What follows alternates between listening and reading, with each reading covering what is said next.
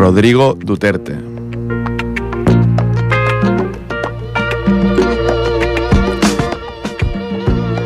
Bangsamoro. In 1966, I found my love. Ferdinand Marcos. 67, I had a all there was. And as my Miguel López de Legazpi.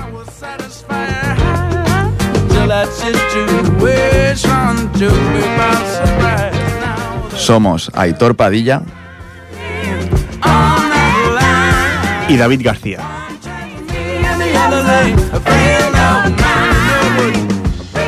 y esto es Desde la Historia.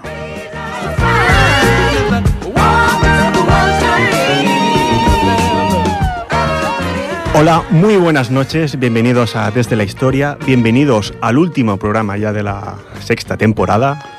Ya se acaba la sexta. ¿Qué tal, Aitor Padilla? ¿Cómo estamos? Muy bien, buenas noches David, aquí en riguroso directo. Sexta Riguroso. temporada, ¿eh? Serie de éxito. Sí, llevamos ¿No? ya... Yo Sí, creo sí. que cuando una serie llega a seis temporadas, o se han pasado Ya, ya con que hay el nivel, ¿no? Hay, hay nivel. o es una serie de culto. Y yo creo que este programa ya es programa de culto.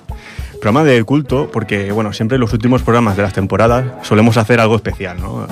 Algo que, bueno, que no es lo que solemos hacer, no de explicar una noticia, etcétera, etcétera. Eh, de hecho, hemos recibido un mail Exacto, este es lo, lo especial de Es este programa. Lo, lo especial es que hemos recibido un mail con una propuesta de, para hacer un programa ¿no? de- desde la historia. Y Aitor, Sí, porque en la bandeja de entrada tenemos tre- cuatro mails ahora mismo. eh, Tres de Google, porque he entrado desde el ordenador y han pedido alerta de seguridad. Y el otro es el mail en cuestión de, de Xavi Crespo, Compañero de- compañero de la radio y pues fan del programa, se podría decir, ¿no? Está ahí, está ahí. entretenemos los viajes largos de coche. Es uno de los Siempre fans. dice. Uno de los Sí, fans. sí. Y bueno, pues nos escribió y nos dijo, oye, ayer leí un artículo sobre el cambio de nombre de Filipinas y rápidamente pensé en vosotros. Me parece un tema que os podría interesar, ya sea para hablarlo o simplemente por vuestra curiosidad. Un saludo y seguid haciendo programas que se os oye y se agradece. Pues bueno, de- desde aquí un saludo también a Xavi Crespo y muchas gracias Muchísimas por, gracias por las palabras. por las palabras y, y por escribirnos, ¿no? Y por proponer algo que, pues bueno, es un buen programa, ¿no? Hablar de Filipinas. Que también estoy Bueno. mirando lo- los programas que hemos hecho y hemos tocado mucho América y, y Europa y África también un poco. Y Asia no hemos tocado. O sea, creo que va bien también. Sería gracioso ahora decir, pues no vamos a hacerlo de Filipinas, no vamos a hacer de otra cosa. Pero sí, vamos, No, vamos a hacer caso a, a Xavi Crespo. Y antes de empezar, pues bueno, con la noticia, ¿no? Esta del, del cambio de nombre posible, ¿no? Aún Ujú. El Sí, posible, no está todavía cerrado. el posible cambio de nombre de Filipinas. Vamos con un tema de Bruno Mars, Treasure. Baby squirrel use a sexy motherfucker. Give me your, give me your, give me your attention, baby. I gotta tell you a little something about yourself. You're one of our flawless, ooh, you a sexy lady. But you walk around here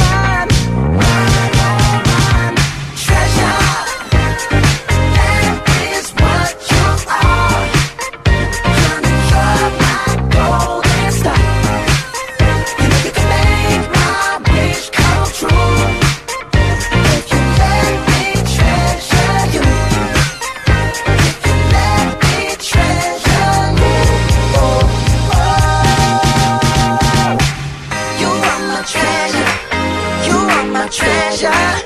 You are my treasure.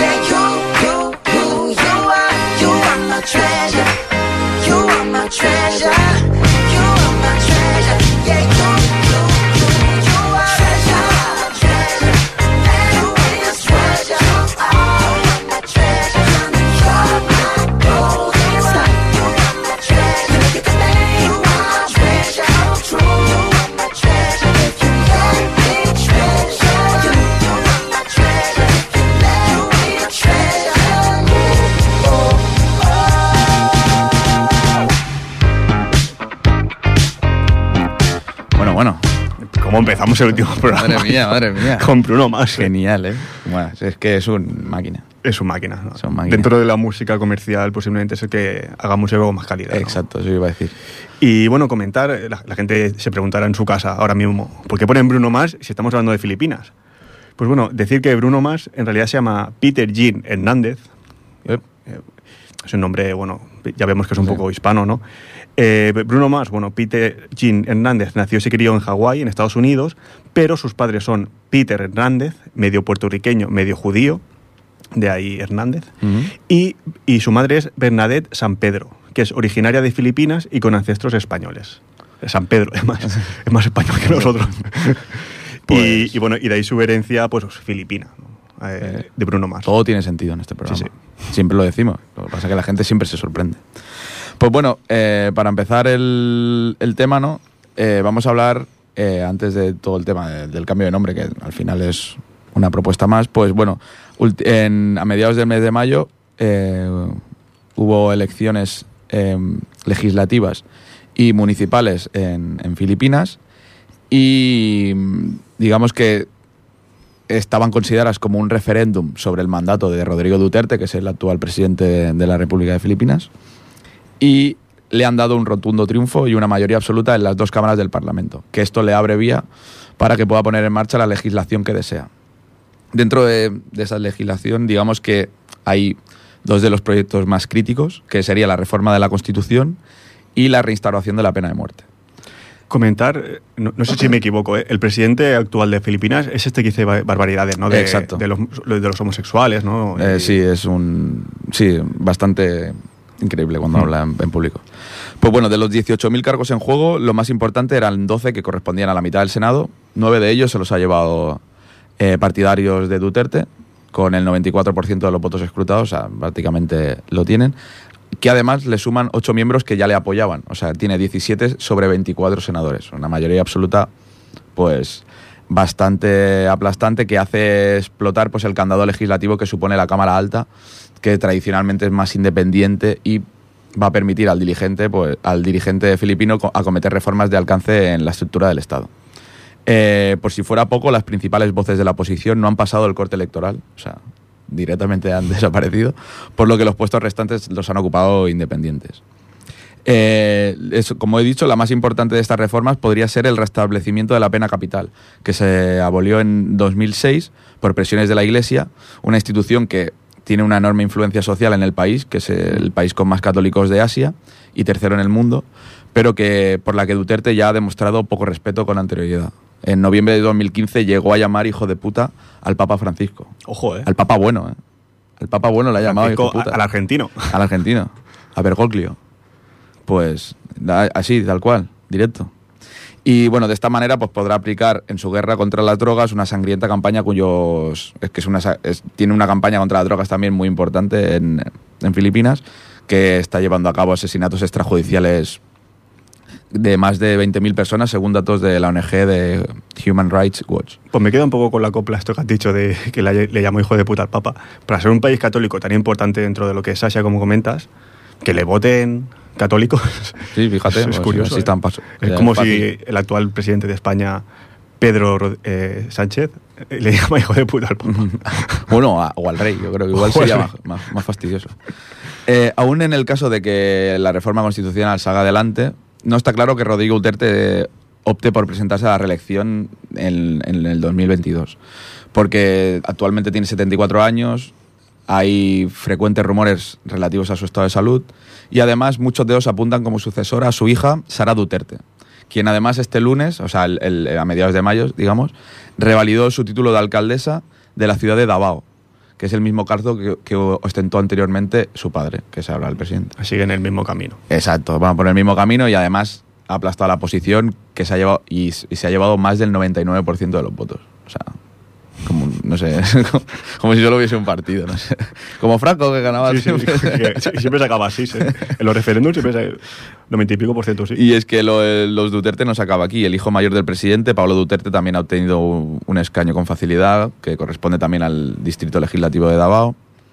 Eh, el, el hermano menor, Sebastián Duterte, que no tenía contrincante también, ha, ha pasado a ser vicealcalde de, de la ciudad. Eh, y esto no es un caso aislado en, en Filipinas, el caso de los Duterte, ¿no? También hay otro apellido que es importante, el apellido Marcos, y un- la hija, que es, es Ferdinand Marcos, fue un dictador de, de Filipinas en- a partir del 65, me parece. Y su hija, Aimee Marcos, eh, ha sido elegida como una de las 12 nuevas senadoras.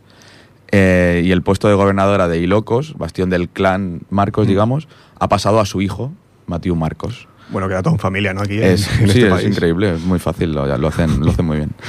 Y aunque, ya te digo, a pesar de estas declaraciones, el triunfo de Duterte no ha llegado por sorpresa. A pesar de las habituales polémicas, sus índices de aprobación rozan el 80% y, y nada hace falta, o sea, solo hace falta ver que es importante para, viendo la propaganda electoral que utilizaban, que en cualquier sitio que se presentase salía a su cara, no da, da igual. Era como aquí cuando Ciudadanos, que salía Albert Rivera, daba igual de en qué, pues... Lo, lo tenía ya olvidado, pero gracias por... Exacto.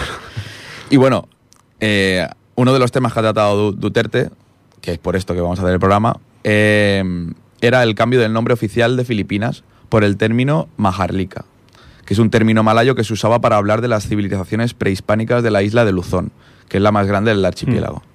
Y eh, lo propuso también un senador durante la dictadura de, de Marcos. Duterte, que a menudo suele obviar las raíces de Filipinas como colonia de España, ha dicho que podría ser mejor que su país cambie su denominación oficial por un término que haga referencia a su origen malayo.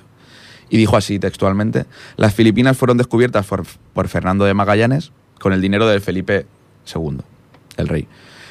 Y dice, cambiemos nuestro nombre. Marcos tenía razón cuando habló de Majarlica. Marcos se refiere al, al dictador. Y esto es lo que afirmó en un, en un discurso que dio en, en un acto de entrega de unas tierras en, de, de Mag- Magui- Manguinadanao. ¿Vale? También tienen... Y eso, bueno, pues el nombre de Filipinas fue adoptado como homenaje al rey Felipe II Sí. en el siglo XVI, cuando todavía era colonia española, y se lo puso el explorador español Ruy López de, de Villalobos. Eh, durante la dictadura de Ferdinand Marcos, que fue del 65 al 86, en el siglo XX, el entonces senador Eddie Hilarde presentó una propuesta de ley para cambiar el nombre de Filipinas por el término este que decimos que es Majarlica, que significa literalmente noblemente creado. El- actualmente la constitución de Filipinas eh, recoge la posibilidad de cambiar el nombre mediante un referéndum, pero de momento, desde que est- estas, estas palabras de Duterte fueron en febrero de este año, de momento no hay, No hay una previsión ninguna de, novedad. de un referéndum o de algo. no hay nada. Y claro, hablando de países que cambian de nombre, ¿no? Eh, no es frecuente que un país cambie de nombre, pero sí que hay antecedentes y hay bastantes. Eh, a veces son por conflictos históricos, como hablamos en, en un anterior programa, que es como la antigua República Yugoslava de Macedonia, que ha pasado a llamarse Macedonia del Norte, Sí que ya ha cambiado. tras acordarse con Grecia Yo, yo cuando lo veía en, en Eurovisión, Macedonia, digo, ya, ya ha cambiado. ya. Macedonia del Norte. Y a menudo también, pues cuando se quiere borrar una herencia del colonialismo. Sobre todo si tenemos en cuenta que las metrópolis a menudo optaban por nombres que no tenían que ver con la historia de la región. ¿Vale? Como, como el caso de Filipinas. Por ejemplo.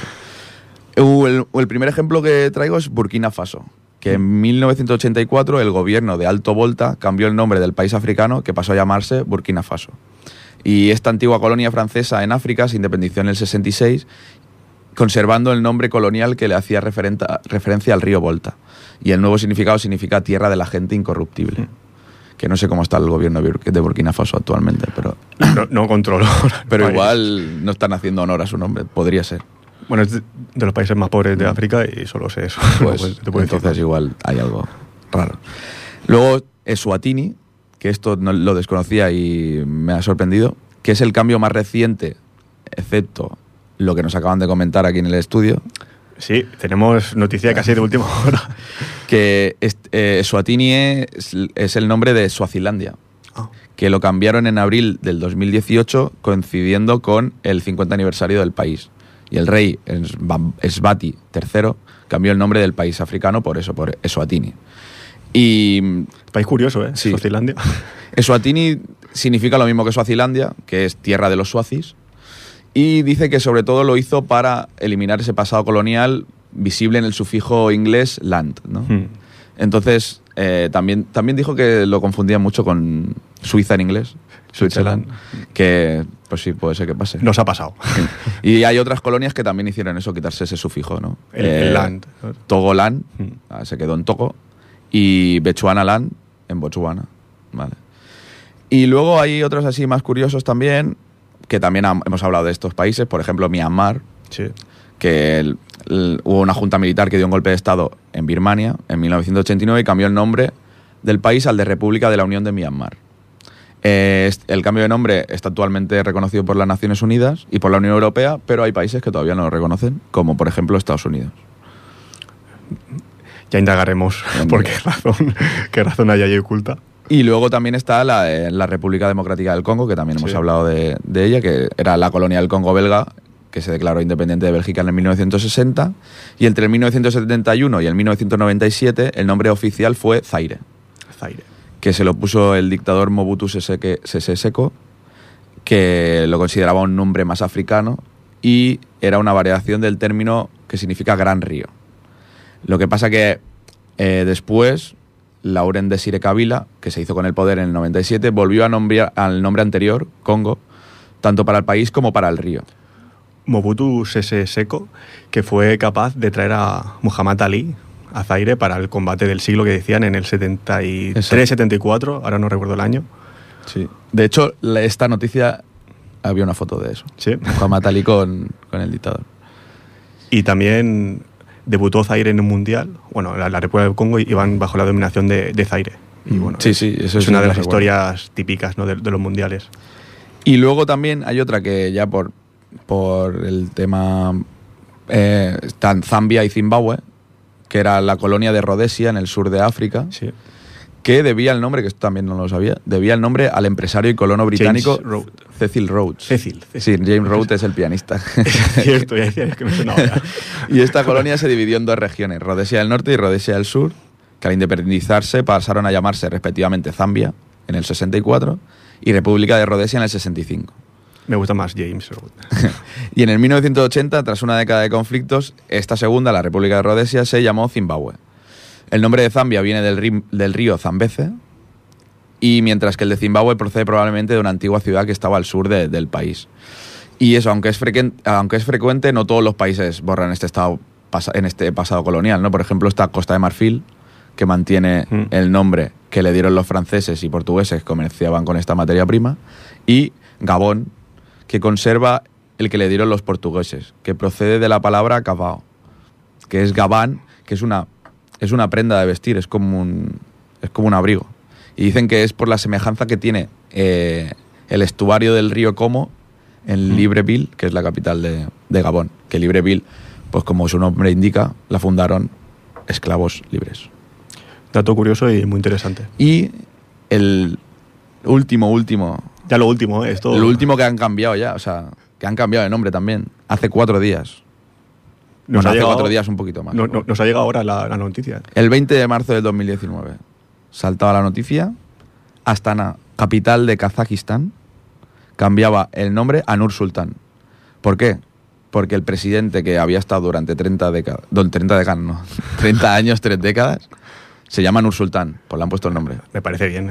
Sí, si ha sido capaz de gobernar. cuando, tres ju- décadas. cuando juega a las capitales, voy a quedar de listo. No, pero era, mu- era muy típico el, el Astana, ¿no? Sí, Eh, eh, además, el- el equipo de ciclismo. El, equipo de ciclismo, el, el equipo de fútbol, que hace poco también jugó con el Atlético. Mm. Y bueno, Astana es fácil de decir y tal. Ahora, Ahora pues sí. hay que acostumbrarse a otro nombre. Nur Sultán. Pues muy interesante, la verdad, todo. ¿eh? Sí, sí, y hay más países, lo que pasa que, claro, tenemos lo que tenemos. Hablamos aquí en su día, ya lo dijimos, de Macedonia del Norte, que ya le dimos. Sí, sí, eso es tu- fue. que es la más cercana a lo mejor, la que tenemos más reciente. Sí, luego está Sri Lanka, que bueno, se, se reconoce Ceilán Ceilán, ant- antiguamente. Luego Em, también está Djibouti, también se cambió el, el nombre. Hay varias. Mali también, porque Mali era, estaba considerada, bueno, se le llamaba Sudán francés anteriormente. Son francés. Y por aquí, por, por Europa, tenemos el caso de Macedonia y algo más Poco cercano, más. poco más, ¿no? ¿no? Bueno, al final son repúblicas que se van desmembrando, ¿no? Pero Sí, sí. Pues muy bien. Eh, pues antes de pasar al tema histórico, ¿no? donde vamos a analizar un poco sobre todo lo, lo que es la ocupación de España ¿no? en, en Filipinas, pero antes de entrar sobre todo en lo que es historia, ¿no? Eh, me gustaría hacer como un repaso de, de lo que es de cosas, curiosidades ¿no? de Filipinas. Creo que es un país que desconocemos bastante. No es lo mismo hablar como, por ejemplo, hablamos hace poco de Irlanda, ¿no? que es un país que podemos conocer pro- por proximidad, que de- hablar de Filipinas. Entonces vamos con el segundo tema, que es una rondalla. Explicaremos lo que es una rondalla y luego ya pasamos al tema histórico.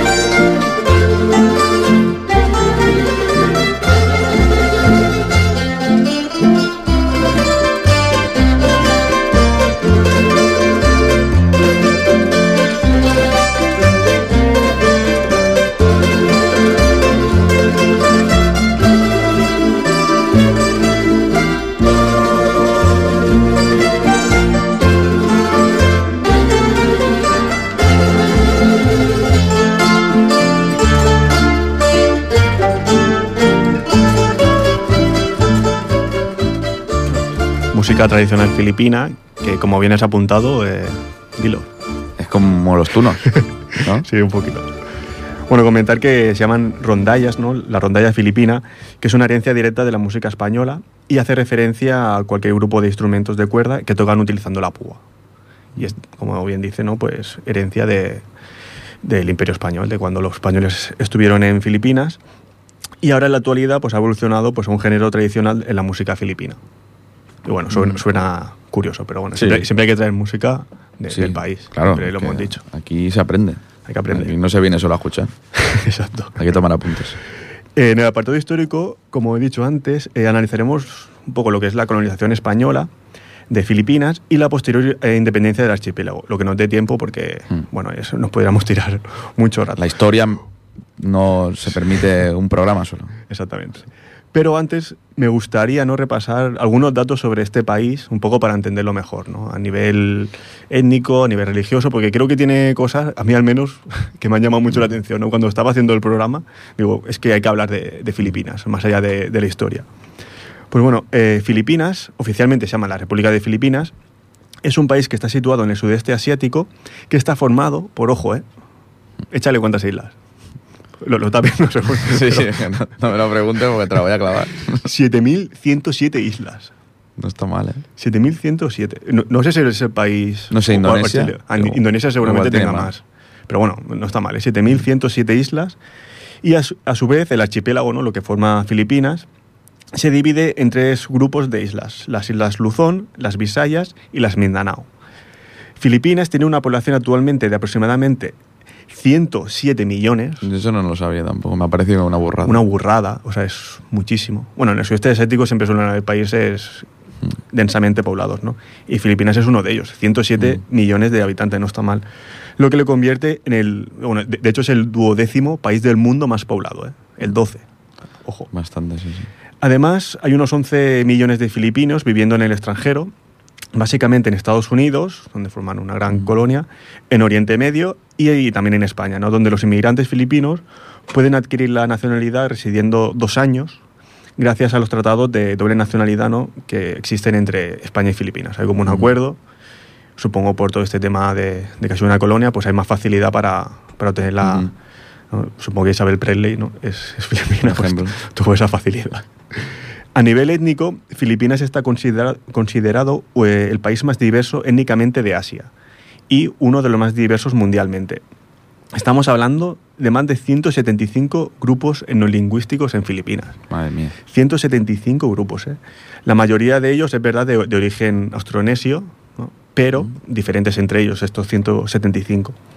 Según un, cens- un censo del año 2000, no hay ninguno más, más reciente, el 28% de los filipinos son tagalos, el 13% cebuanos, el 9% ilocanos, el 8% visayanos vinisayos, el 7,5% iligainones, el 6% bicoles, 3,5% sama- samareños, podemos estar así tres días. Pero bueno, Y menos mal que él dice. Y el restante 25. Exactamente. Y el restante 25%, por, por ciento, bueno, ya te- podemos estar aquí todo el programa, pertenecen a otras, a otras minorías étnicas como ibanates, igorrotes, bajau y oblargo, etc. Bueno, son nombres curiosos también. Pero bueno, va bien verlo para ver todo lo que es la diversidad ¿no? de, étnica de Filipinas, el país asiático más diverso. Destacar dentro de estas minorías, que me ha resultado muy curioso, a uno de los primeros grupos que se asentaron históricamente en Filipinas, ¿no? que son llamados negritos. Nombre que, como bien podemos deducir, Sí. pues bueno, le dieron los españoles, los explor- exploradores españoles, aquellos pueblos de cabello rizado y piel, y piel oscura. Vieron gente de piel oscura y dijeron, mira, negritos. Los negritos. Y le pusieron eh, este nombre étnico, o sea, que, que no solo en castellano, que se conoce como negritos, o sea, en, en inglés, cuando están estudiando los grupos étnicos de Filipinas, también dicen negritos. Ajá. O sea, es, es un nombre que ya ha quedado ¿no? para, para ellos.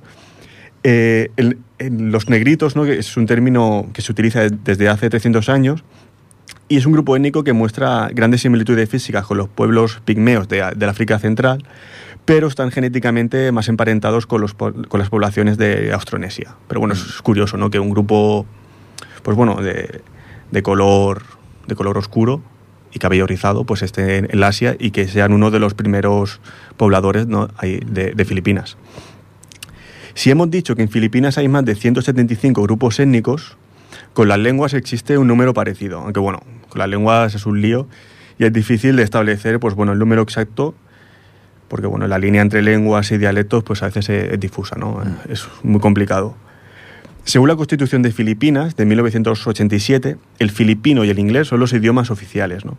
El filipino, al fin y al cabo, es una versión estándar de facto del, del tagalo, que se ha hablado básicamente en la, en la Gran Malina y, y otras regiones urbanas. Pues al final es un dialecto que se ha hecho lengua. Bueno, Eso, eso pasa prácticamente con todas las lenguas. Si, si viéramos la evolución histórica de esas lenguas, al, al principio es un dialecto de una zona y al final pues se impone en el país. Aparte de estas aproximadamente, podemos decir, siendo 175 lenguas, todas ellas también, la mayoría de origen, de origen austronesio, se hablan también eh, otras lenguas minoritarias por influencia de comunidades de inmigrantes y motivaciones históricas, ¿no? como el, el español, por ejemplo, ahora hablaremos un poco más, el chabacano, que es una mezcla de español con lenguas autócto- autóctonas de Filipinas, chabacano. Ya, Curioso. esto también es el concepto. Y bueno, también el chino, el árabe, japonés, el malayo y el coreano, pues bueno, también son hablados en, en Filipinas. Sobre el uso del español, comentar que nunca se impuso a la totalidad de la población de, de Filipinas cuando fue colonia española y solo lo hablaban las élites. Entonces, bueno, actualmente lo habla un 3% de la población, aunque sí que es verdad que hay ini- iniciativas dentro del Estado ¿no? para aumentar el número de, de hablantes. La es verdad- decir, no, no, no se impuso el español y por eso también ahora pues no, no es una lengua muy extendida ¿no? en Filipinas. Yo vi, bueno, un, un reportaje del tagalo y tiene un, un montón de palabras parecidas Sí, al sí. español. O sea, se escriben igual, en vez de un CH es TS, pero es igual, igual. Pero seguramente Muy- no lo... muy eh, yo es que nunca he escuchado tagalo, pero seguramente no lo entenderíamos. Ya, no, no. O sea, cuando dices la palabra igual dices, hostia, pues igual está diciendo esto, pero no, evidentemente. Entenderlo No, pero es imposible. Y, y seguro que hay palabras, hay léxico que, que lo comparte Mm. directamente del, del castellano. Pero bueno, es curioso eso, que solo un 3% de la población actualmente lo habla o, o lo entiende. En cuanto a la religión, actualmente el 90% de la población es cristiana, mayoritariamente católica, como bien hemos dicho, herencia, por supuesto, española, y entre un 5 y un 10% es musulmana, viviendo en su mayoría en un área conocida como Bangsamoro, que también es conocida, eh, no es coña, que a lo mejor no me puede hacer gracia, región autónoma de la nación mora, se llama así. Pues Eh, sí. oficialmente. También algo te está diciendo. Los habitantes de esta región son llamados moros. Mm. Eh, también, igual, igual que negritos, es moro como palabra que engloba el grupo étnico. Mm. Y bueno, también podemos de- deducir quién acuñó este término, ¿no? Los, No, es fácil, es fácil. los españoles dijeron, si son musulmanes, pues, pues los moros. No, ya está. Fácil. tampoco se complicaron la vida. No, no mucho. Y a su vez, estos moros, bueno, sí que comparten pues esta, esta religión musulmana y también están divididos en 13 etnias. O sea, entre ellos también hay diferencias, pero bueno, comparten eso, que viven en, en un, en una isla, digamos, en una parte que es Bangsamoro y que, bueno, son musulmanes. Eh, y también, es que ahora no me he acordado, eh, en Bangsamoro también la yihad, todo esto de la yihad también tuvo mucha repercusión y también tuvieron problemas. eh, con, también llegó el, el yihadismo a, a Filipinas. Ya, bueno, me imagino que en Mm. estos países Sí, sí. donde... Para acabar con este repaso de, de Filipinas, también comentar algunas cosas que me han parecido interesantes. Bueno, el país está situado en el cinturón del- de fuego del Pacífico, por lo que cada día se registran alrededor de 20 sismos. Claro, Ojo, es que eh, 20. 7.000 islas no se crean así tan fáciles. Exactamente. Tiene que pasar algo. Tiene que haber algo por ahí abajo. Y también decir que los depósitos minerales son abundantes debido a la, a la natura- la naturaleza volcánica de las islas. ¿no? Se estima que en Filipinas eh, tiene el segundo depósito de oro más importante después de Sudáfrica.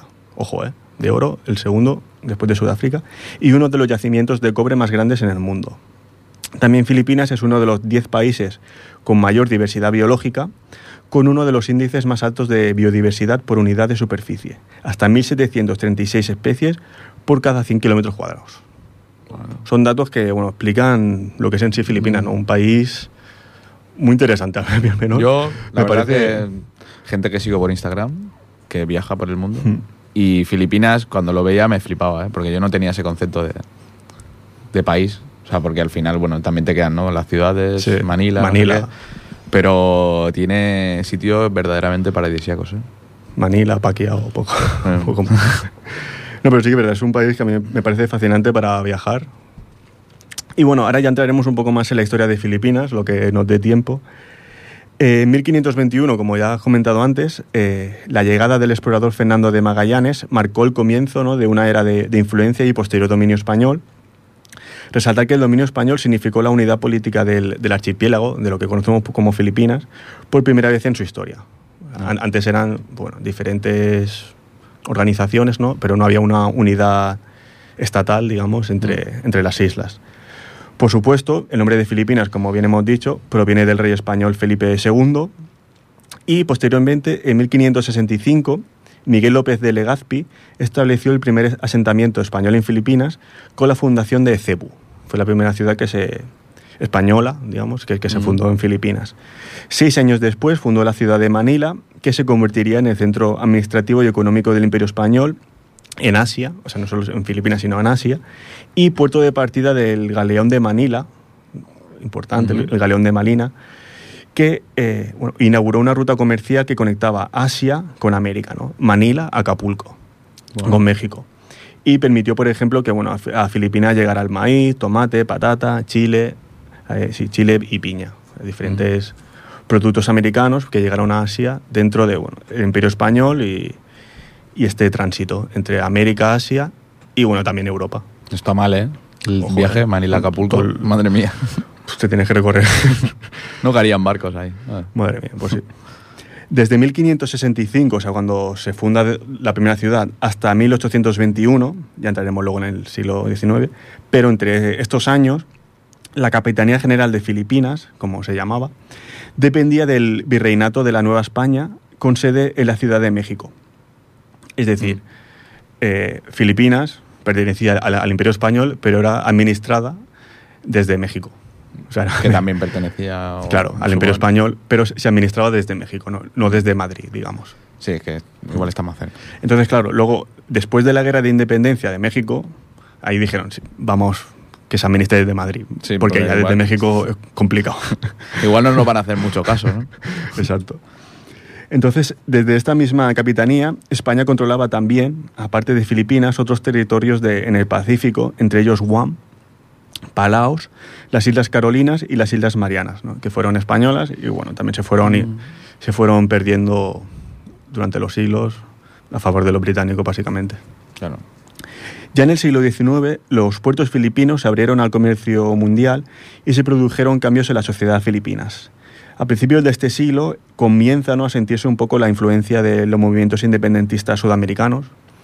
Obviamente, si, si como decimos, Filipinas dependía administrativamente de México, pues todo lo que se iba cociendo en Sudamérica, en Centroamérica, con la independencia de los países del Imperio. Español, pues también llegó a- a Filipinas. A su vez, en este periodo, varios españoles nacidos en, en Filipinas, que eran los criollos, y los de ascendencia mixta, que eran los mestizos, hicieron grandes fortunas y fueron haciéndose hueco en los puestos en el gobierno, tradicionalmente ocupados por los españoles nacidos en la península ibérica, que eran los peninsulares. Entonces ellos, los criollos y los mestizos, fueron entrando progresivamente eh, en el gobierno en contra de los peninsulares y ello, y ello, pues distanció progresivamente los intereses de la colonia respecto al metrópoli. Es algo bueno que también pasó en Sudamérica. pasar, exacto. Sí, al final no hay tantos intereses ya cuando es gente que ha vivido allí siempre. Sí, se, se crea un interés y bueno, se busca para ellos lo que es la mejor, la mejor opción y es la, la independencia en, en- en su caso. Los sentimientos revolucionarios se intensificaron también a partir de 1872, cuando tres sacerdotes, Mariano Gómez, José Burgos y Jacinto Zamora, fueron acusados de sedición y ejecutados por las autoridades coloniales. Me ha hecho gracia esto de Bueno. sedición. Pero bueno, hemos evolucionado. Ya no en nos ese matan. Ya no nos matan. no nos matan. Ahora se hacen juicios que, que- que creo que acaba hoy. Sí, hoy acaba y se, se viene, se viene.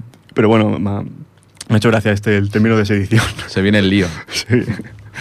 Ya, ya para septiembre ya hablaremos.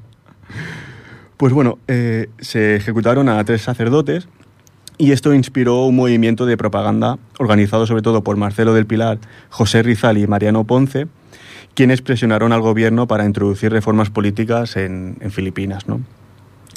Como los intentos para lograr estas reformas encontraron una, gran resistencia, en el 1892 Andrés Bonifacio, nombre importante dentro del movimiento de independencia de Filipinas, fundó una sociedad secreta llamada Katipunan, que estaba relacionado con grupos de masones que buscaban la independencia de Filipinas respecto al gobierno español por medio de una revuelta armada.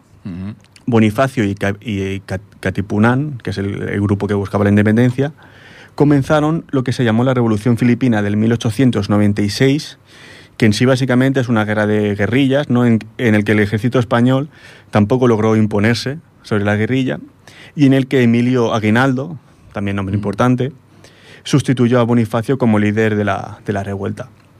Y es importante porque esta revolución filipina empalmará ya en el 1898 con la guerra hispano-estadounidense. ¿no? En 1898 La, la seguramente decadencia. El, el peor año de la, his- de la historia de España, seguramente. Eh, este año, bueno, eh, con la guerra his- hispano-estadounidense comenzó, como sabemos, en Cuba y posteriormente se extendió al archipiélago filipino, que evidentemente ya estaba sumergido bueno, en una revuelta y había este ambiente ¿no? de, Crispación. de, de crispación. Entonces, el mismo 12 de junio de 1898, Aguinaldo declara la independencia filipina de España en Cavite, Cavite que es una ciudad filipina, y al año siguiente eh, se estableció la primera república filipina. Por su parte, España perdió la guerra y firmó el Tratado de París de 1898, en el cual cedió el dominio de las islas Filipinas, más Guam y Puerto Rico, importante, Y lo que pidiesen.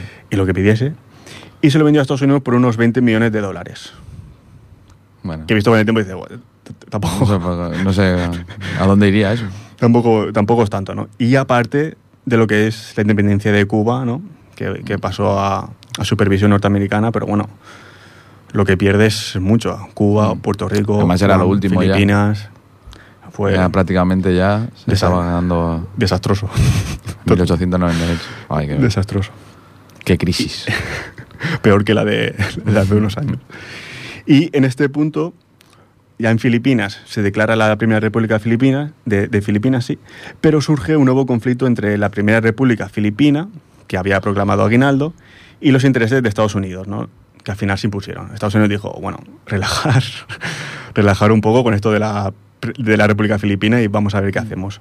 Y al final, bueno, se impusieron, estuvieron Estados Unidos prácticamente cuatro décadas controlando Filipinas hasta que al final se declaró independiente en 1946. De esta O sea, manera supongo que le viene el inglés, ¿no? Como lengua Sí. también.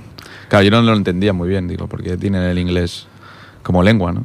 Claro. Claro, pasó un poco como Cuba, ¿no? Cuba también, todo lo que es la primera, la primera mitad del siglo XX, pues estuvo bajo influencia de Estados Unidos. Mm. En Filipinas lo mismo, ¿no? Entonces, bueno, Filipinas se independizó oficialmente pues en el 1946 y a partir de ahí, pues bueno, llegamos a, a lo que has comentado de la, de la dictadura Mm. y llegamos hasta hoy en día Duterte. Duterte. Rodrigo Duterte, Duterte, bueno, un presidente con sus cosas, pero con sus cositas. Sí, la verdad es que es de los presidentes estos curiosos que hay ahora. sí, sí. ¿no? Que han salido ahí, Brasil, Estados Unidos, ¿no? Eso, Sí, que, cositas. que le gusta hablar, digamos. Sí, sí. Pues bueno, vamos con el último tema. Vamos con The Rookie Feles, Killer Joe.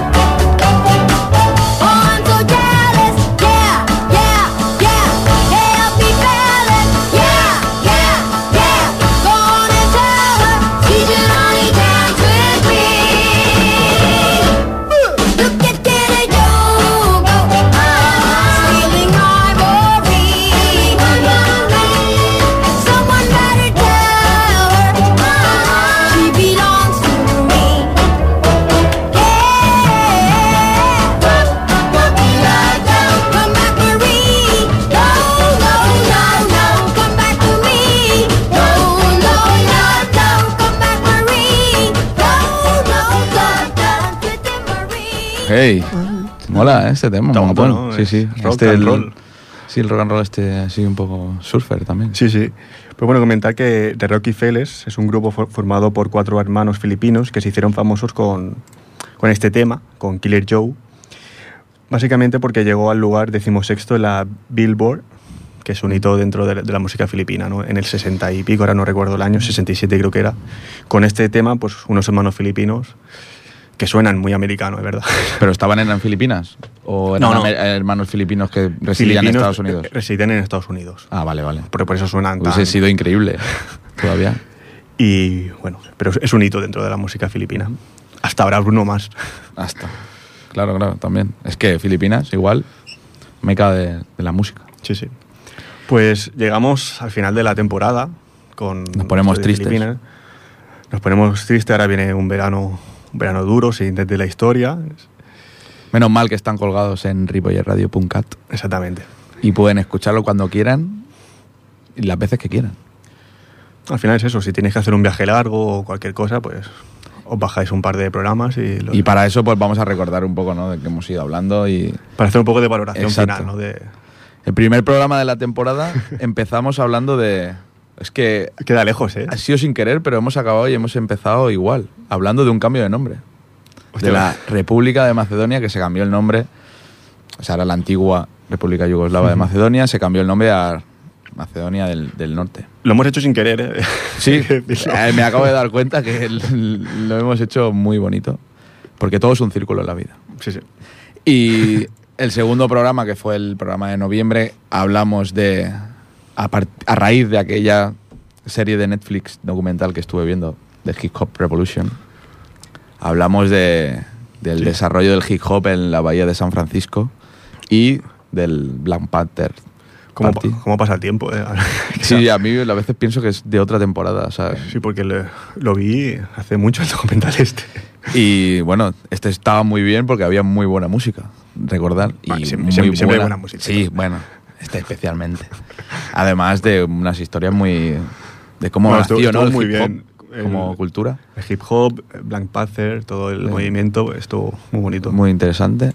Y fuimos ya, hacia diciembre ya para acabar el 2018, en el que hablamos de un país muy curioso, como Costa Rica, el cual pues cumplía 70 años sin ejército. Costa Rica, sí, sí. Que es en el 1948 abolió el ejército y pues a finales del año 2018 pues se cumplían 70 años de esa efeméride, ¿no? Y hablamos de, de Costa Rica y Que de- también, ahora me he acordado, relacion- relacionado con Filipinas, para que veas que todo tiene relación, es de los países biodiversos que hemos dicho. Exacto, los Costa Rica. países- Sí, sí, sí, es verdad. De hecho, cuando lo has dicho, te quería decir que creo que es el más diverso, Costa Rica. Sí, sí, Costa Rica es el que más y luego por ahí está Filipinas. Es- Está todo relacionado. Igual, claro. Es que es para analizar la temporada, analizarla bien. Y eh, empezamos el año, pues, eh, hablando de la, de la inmigración, la corriente actual de inmigración que hay con destino a Europa. Y se la intentamos comparar con la que se realizó hacia América en el siglo XIX-XX, a través de ya diferentes guerras. Bueno, interesante y- bueno, y tema que aún es de actualidad. Exacto. Sí, porque ahora eh, la inmigración en Europa está claro que... Es un tema que va a ser de actualidad durante Y es algo que no se está aquí. tratando, evidentemente, pero está ahí. La verdad que a nivel político, electoral, por así decirlo, se trata muy poco.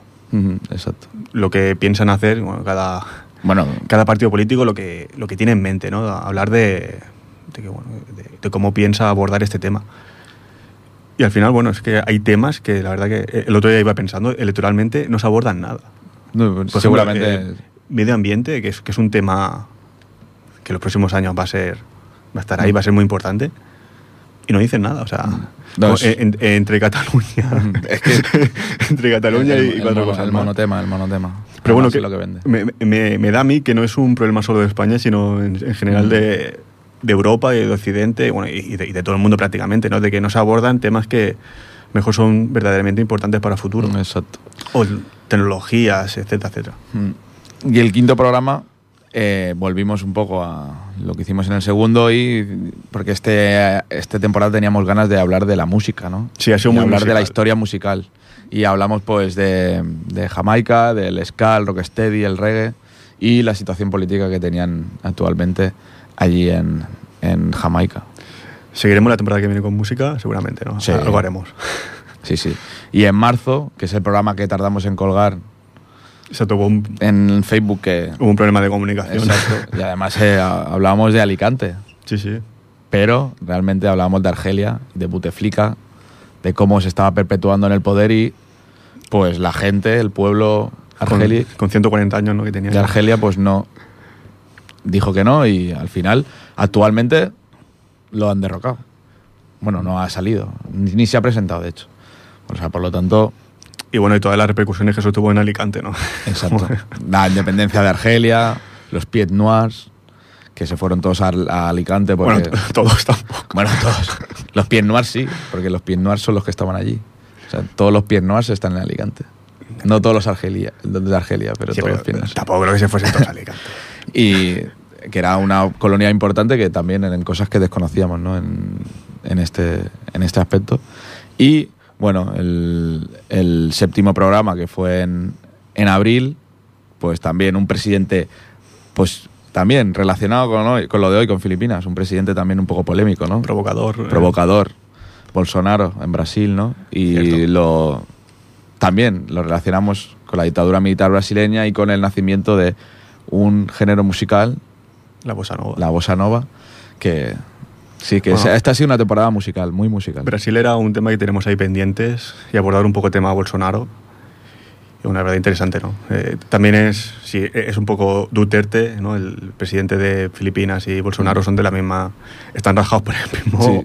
De hecho, había leído, leí hace poco una noticia que se ve que Brasil está empezando a, a caer para abajo y Bolsonaro no sabe qué decir. O sea que, económicamente hablando, exacto. Bueno, ahora Brasil con el, con el tema Neymar tienen ya. Mm. Y el último programa, antes de este, fue también algo que se traía de, No me acuerdo. ¿eh? Anterior. Te ¿No estoy- te acuerdas? No me acuerdo ya del programa. del, del IRA, del nuevo IRA. Ah, sí, sí, Irlanda. Sí, sí. Hablar del proceso de independencia de Irlanda y de, bueno, Muy y de la situación que se está viviendo ahora allí con el tema del Brexit, de, de esa frontera dura que se va a crear De cuando se lleve a, a cabo el Brexit y de cómo está eso haciendo resurgir pues un movimiento que, que sí que seguía, pero de una manera como más tranquila, ¿no? Mm. Más lineal, como era Lira, pues ha resurgido y bueno, hubo una muerte y por lo visto puede ser que vaya a más, ¿no? También estaremos con un ojo en Irlanda porque creo que podemos hacer incluso algún otro programa de Irlanda porque da para, da para otro programa. Y bueno, y hoy, pues hoy hemos acabado con Filipinas, hablando de un tema que nos había propuesto Xavi Crespo, que le agradecemos que nos escuche y que nos proponga temas. Exactamente. Muchísimo. Eh, Y- Animamos de nuevo a toda la gente que, bueno, vamos a estar parados este verano, pero en el verano también hay noticias, pues Exacto. pasan cosas en el mundo. Es verdad que los presidentes se van de vacaciones, pero bueno, pasan cosas. Y si alguien algún día está viendo la tele y dice, hostia, esto molaría que lo tratase desde la historia y tal, pues que nos envíen un mail y, Y eso haremos. y ahí estamos. Pues bueno, acabamos aquí la temporada. Como siempre, dar muchas gracias a Ripoller Radio, a 91.3 FM, ripoyerradio.cat, a Jordi por echarnos una mano en la mesa y a ti por hacer un programa conmigo. A, a ti, Aitor, Padilla. Buenas noches a todos. Muy buenas noches.